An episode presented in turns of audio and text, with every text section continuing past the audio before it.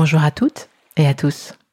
Cet été, nous vous proposons d'explorer un sujet brûlant, l'amour, au temps des technologies. Et pour inaugurer ce voyage, voici l'édito de ce nouveau numéro, le sixième, intitulé Amour, avec ou sans contact. Cet édito est écrit par Aurore Béziquia et Sophie Comte, cofondatrices du magazine.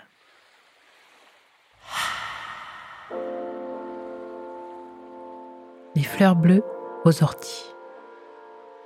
À voir cette couverture sensuelle réalisée par la talentueuse illustratrice Malika Favre, la langueur est de mise, un érotisme diffus se dévoile au gré de cette bouche ouverte sur le plaisir. Un plaisir qui se partage, s'exprime, s'offre et se crée. L'amour, avec ou sans contact, est ainsi au cœur de ce nouveau numéro de Chute Magazine. Pas de fleurs bleues toutefois, pas de prince charmant illusoire et pas de princesse écervelée ayant oublié ce que le terme de consentement signifie. Et heureusement. Notre façon d'aimer et de nous faire aimer change, évolue, s'éloignant ainsi d'une vision patriarcale de l'amour, où la femme serait dans le soin du couple, à la disposition de son conjoint. S'aimer au temps du digital, c'est aussi participer à casser ces anciens codes, qui se sont transformés parfois en chaînes, la violence trop souvent au rendez-vous. La vague post-MeToo tente encore de faire évoluer les mentalités, de remettre le consentement au centre de toute interaction amoureuse et ou sexuelle. Et si un bout de chemin a déjà été fait, il reste encore une sacrée route à parcourir. Ne nous y trompons pas. La liberté est fragile. Le risque majeur dans tout cela, c'est le retour en arrière. C'est de perdre cette liberté que nous tentons tant bien que mal d'établir et ou de conserver. Un nouveau chapitre. Dans cette société où les mentalités se transforment au rythme des hashtags, où la puissance d'un réseau social peut influencer la façon de penser de millions de personnes, il nous semblait donc important d'ouvrir ce nouveau chapitre, celui de l'amour, au temps des technologies. Les outils numériques, applications mobiles et réseaux sociaux sont-ils des outils de liberté? Nous permettent-ils de nous aimer mieux, de mieux nous trouver, ou encore de mieux nous quitter Ou sont-ils des outils liberticides mettant en danger nos intégrités mentales et physiques Nous nous plongeons dans le sujet avec le point de vue de Judith Duportail, autrice de Dating Fatigue, Amour et Solitude dans les années 2020, qui dresse un portrait acide des applications de rencontres. De son côté, le philosophe Richard Memto, auteur de Sex Friends, Comment bien rater sa vie amoureuse à l'ère numérique, s'inscrit dans une nouvelle vision du couple, transformée par le numérique et peut-être arrivé en bout de course. Dans cette libération non pas tant sexuelle qu'érotique, nous vous proposons de découvrir l'éclairage d'Aurore Malette Carras, sexologue et docteur en neurosciences, sur les rapports amoureux et leur évolution sociétale ces 50 dernières années. L'amour est un sentiment qui se partage et se diffuse à d'autres pans de la société.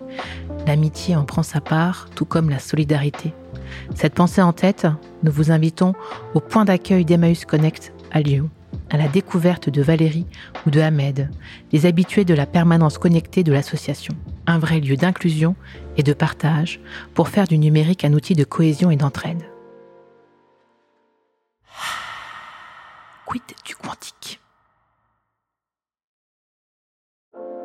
Prenons ensuite de la hauteur sur un des sujets clés qui fascinent et interrogent le secteur de l'innovation, l'informatique quantique. Face au plan mis en place par la France sous l'égide d'Emmanuel Macron, que devons-nous attendre de cette nouvelle technologie, de ces supercalculateurs très attendus?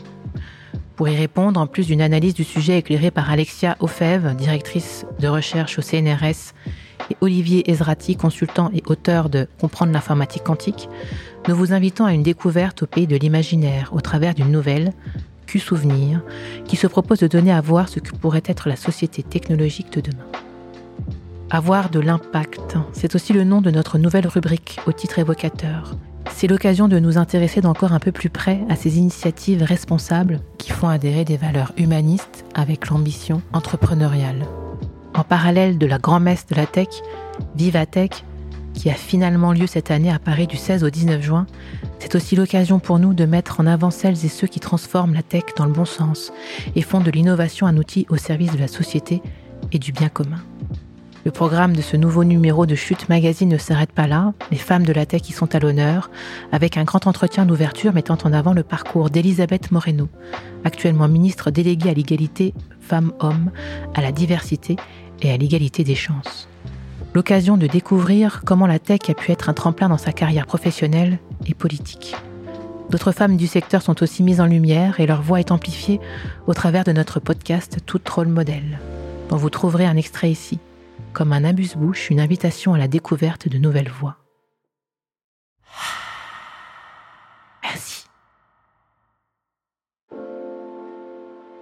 Vous met la puce à l'oreille avec un tout nouveau podcast au format court, se proposant de venir revisiter les outils clés du numérique. On commence l'aventure avec l'ordinateur, à découvrir ici avec quelques morceaux choisis.